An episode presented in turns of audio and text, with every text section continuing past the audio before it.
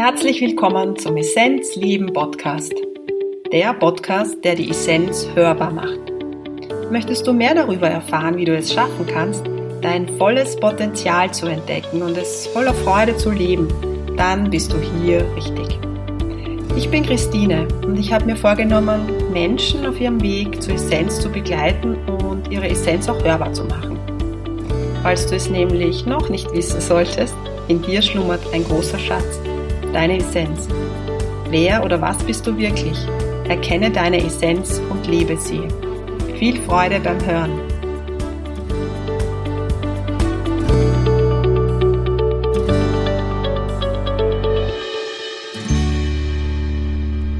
Ich freue mich, dass du wieder dabei bist.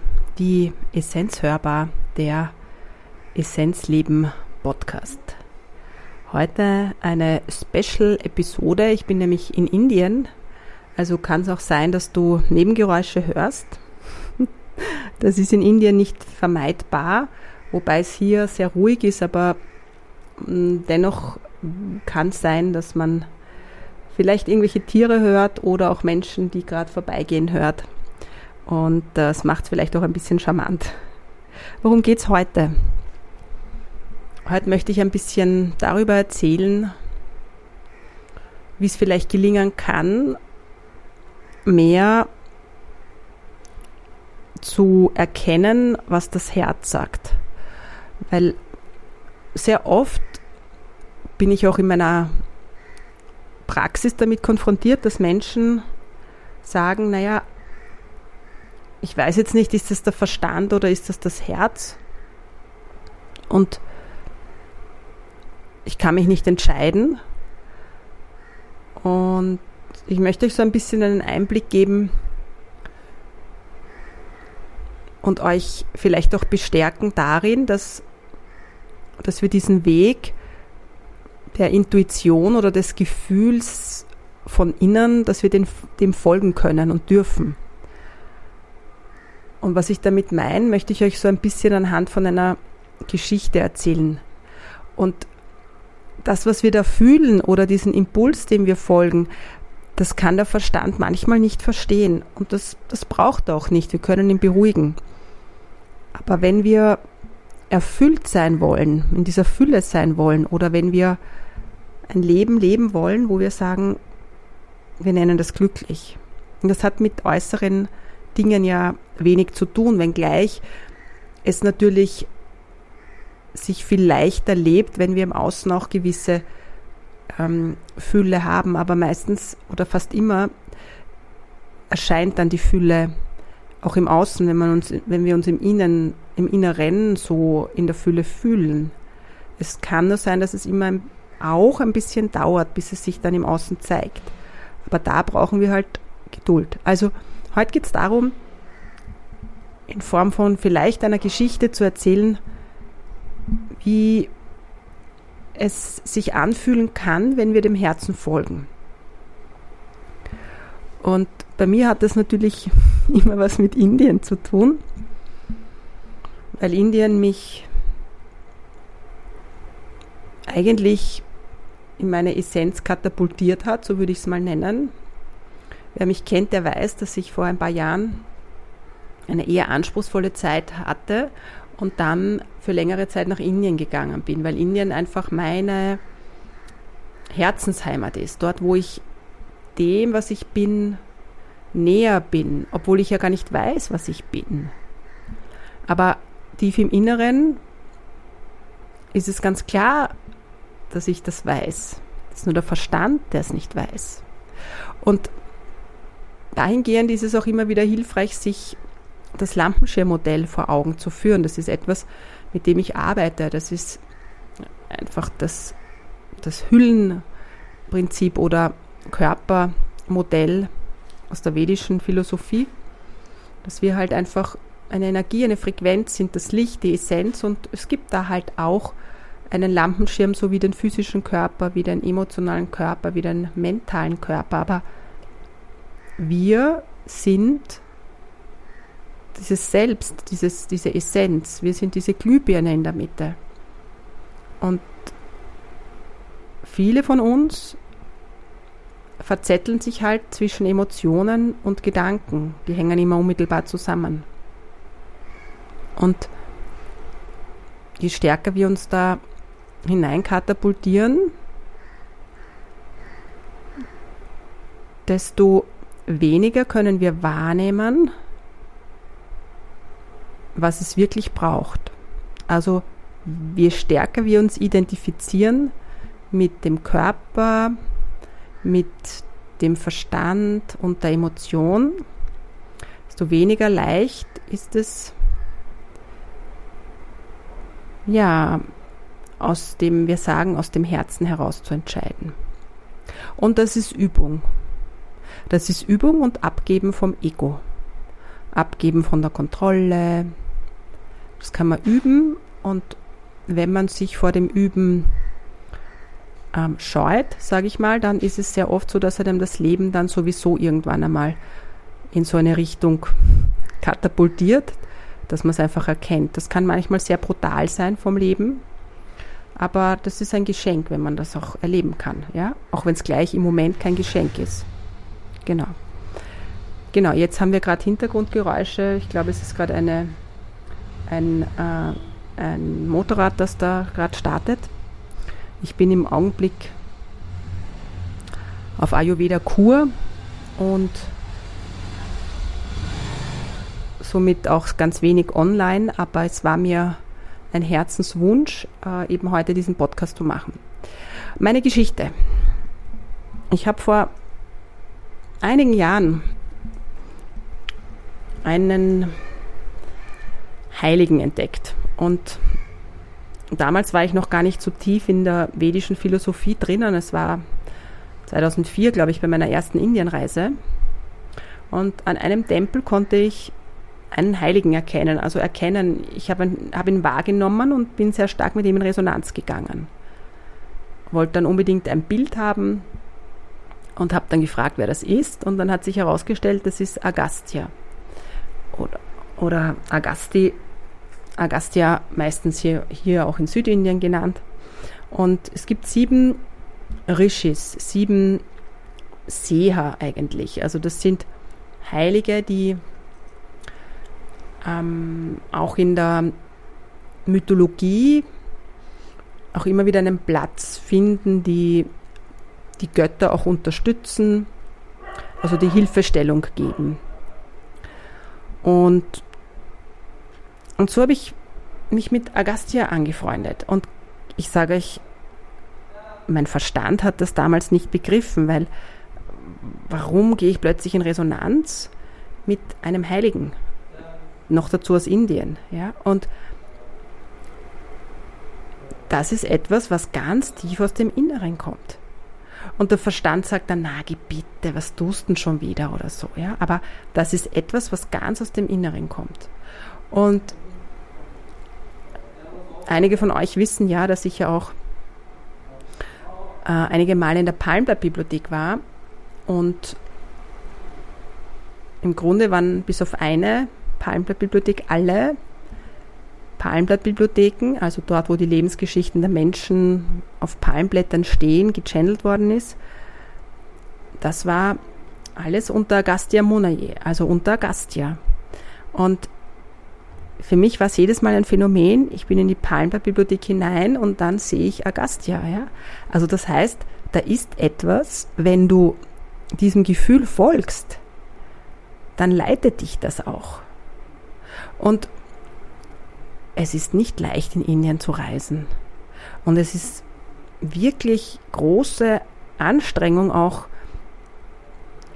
ähm, in die Palmblatt-Bibliothek zu gehen oder zu finden. Finden ist eh der falsche Begriff, das, das steht eh auch im, im Feld und kommt auf dich zu. Aber ich war jetzt auch mit der jetzigen Gruppe, also bei dem jetzigen Essenzleben Retreat in Kerala, war ich auch in einer Palmblatt-Bibliothek und ihr dürft dreimal raten, wer die Blätter geschrieben hat, Agastya Monaye. Wie kann man sich das vorstellen? Das ist halt ein Rishi, der quasi die, die Akasha öffnet und die Information einfach aufschreibt. Also einfach, ihr wisst, was ich meine, ja. Es ist für uns vom Ver der Verstand kann das nicht fassen. Aber was ich euch damit der Geschichte sagen will, ist, da zieht etwas. Und der Verstand sagt immer nein, nein. Und Höhe, der Höhepunkt kommt jetzt. Ich war ja jetzt einige Wochen in Indien schon unterwegs und zwei Wochen in unserem Haus in Kovalam beim Retreat. Und ich wusste, ich muss noch zu einem anderen Platz. Ich habe den Platz über eine Klientin ähm, kennengelernt und ich war noch nie da, noch nie da. Das ist mein erstes Mal hier. Aber es hat mich was gezogen. Und an den letzten zwei Retreat-Tagen hat dann mein Verstand gesagt, ja, warum fährst du jetzt woanders hin? Unser Haus liegt wunderbar an der Küste. Die Hängematte liegt bereit. Du kannst jetzt einfach zwei Wochen einfach nur relaxen.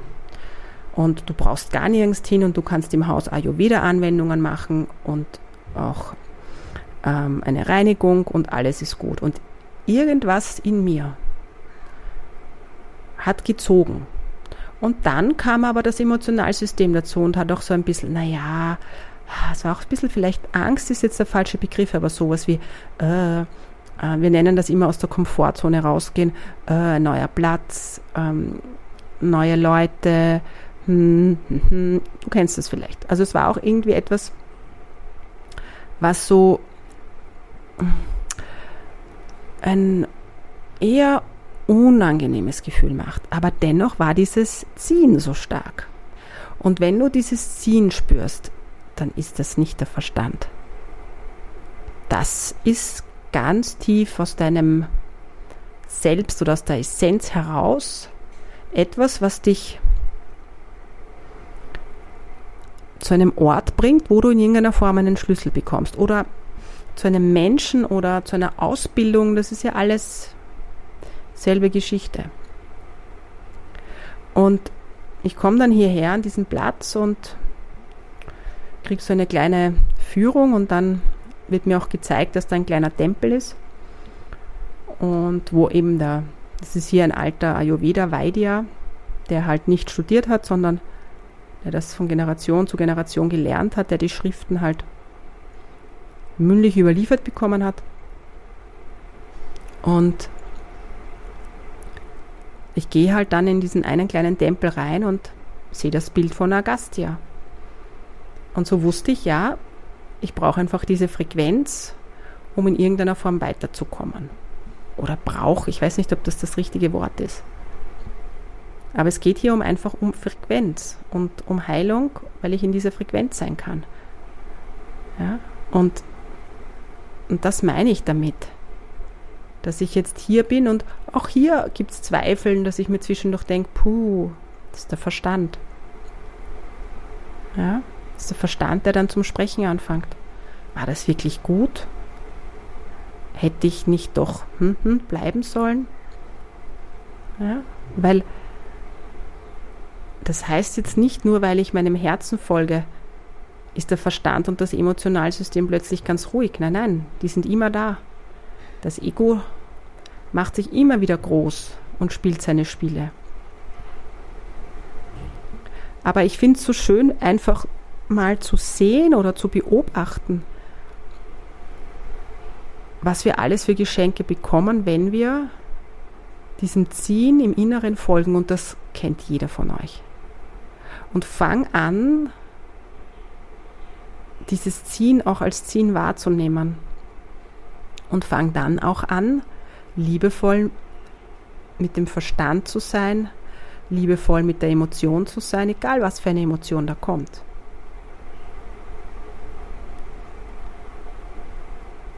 Und parallel dazu kann man natürlich schon auch sagen,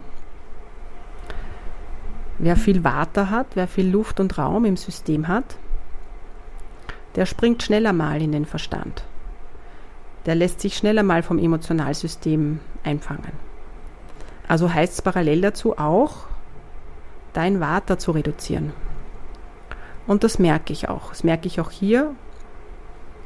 Je, je länger ich jetzt hier bin und intensive Behandlungen bekomme, desto ruhiger wird der Verstand.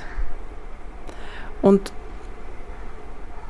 ich gehe jeden Abend, ihr wisst das vielleicht, wer schon in Indien war, ist dass die Tempel in der Früh offen sind, meistens so von 5 bis um 10, 11 und am Abend von 5 bis halb 8, 8. Und dazwischen ist ja Ruhezeit und hier gibt es eben auch ein, ein, einen zweiten Tempel, wo der Guru vom Vijay, von dem Vaidya, sein Samadhi hatte.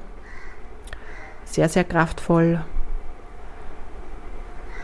Und auch so Plätze oder Orte, du kennst sicher so Plätze und Orte, wo du spürst, dass der Verstand ein bisschen ruhiger ist. Das kann in der Natur sein, das kann in einer Kirche sein. Kirche, Kirchen stehen ja oft an sehr kraftvollen Plätzen. Und versuch für dich herauszufinden, wo gibt es Plätze, wo du dich aufhalten kannst, wo du ein bisschen mehr sortieren kannst, was du bist. Also unterscheiden, was ist die Glühbirne und was ist der Lampenschirm. Und es geht hier nicht um Denken, sondern es geht um Fühlen, noch einmal. Und du brauchst nicht immer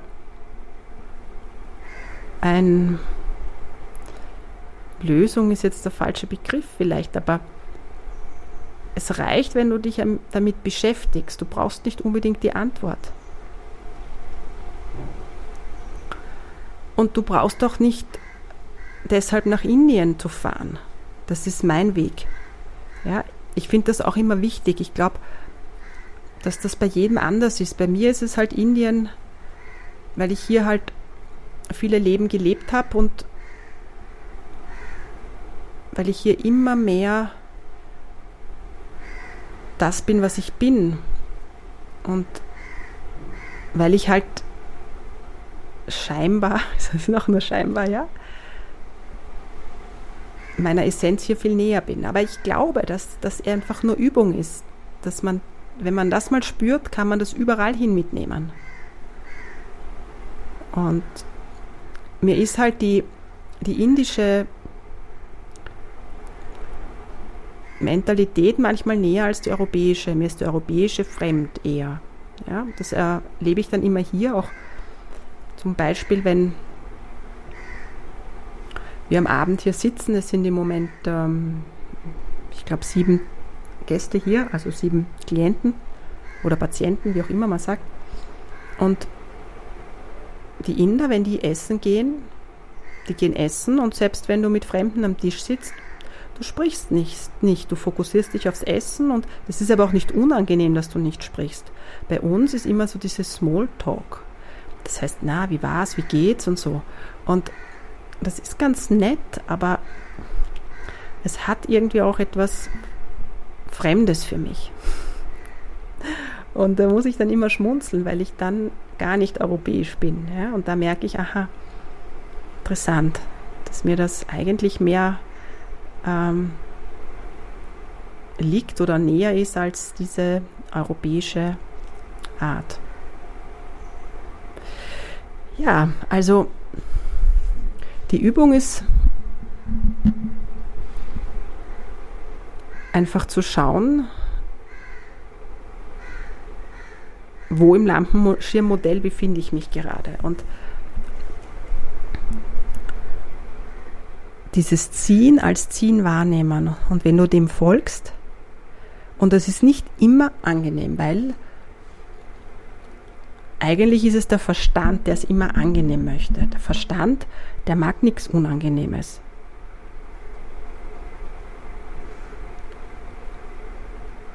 Und wenn man diesem Ziehen folgt in seinem Herzen oder aus seinem Herzen heraus, dann kann es auch manchmal anspruchsvoll sein. Und nochmal, ich liebe Indien und ich bin diesem Ziehen gefolgt und es hat mir ganz viel Heilung gebracht. Aber ich bin auch immer wieder mit Hindernissen konfrontiert und gerade die bringen mich ja natürlich, natürlich dann auch wieder weiter. In diesem Sinne schicke ich dir ganz viel Kraft und ganz viel Zuversicht dorthin, wo du gerade bist und sei mutig und folge dem Ziel. Alles, alles Liebe aus Indien. Om Namah Shivaya, Christine.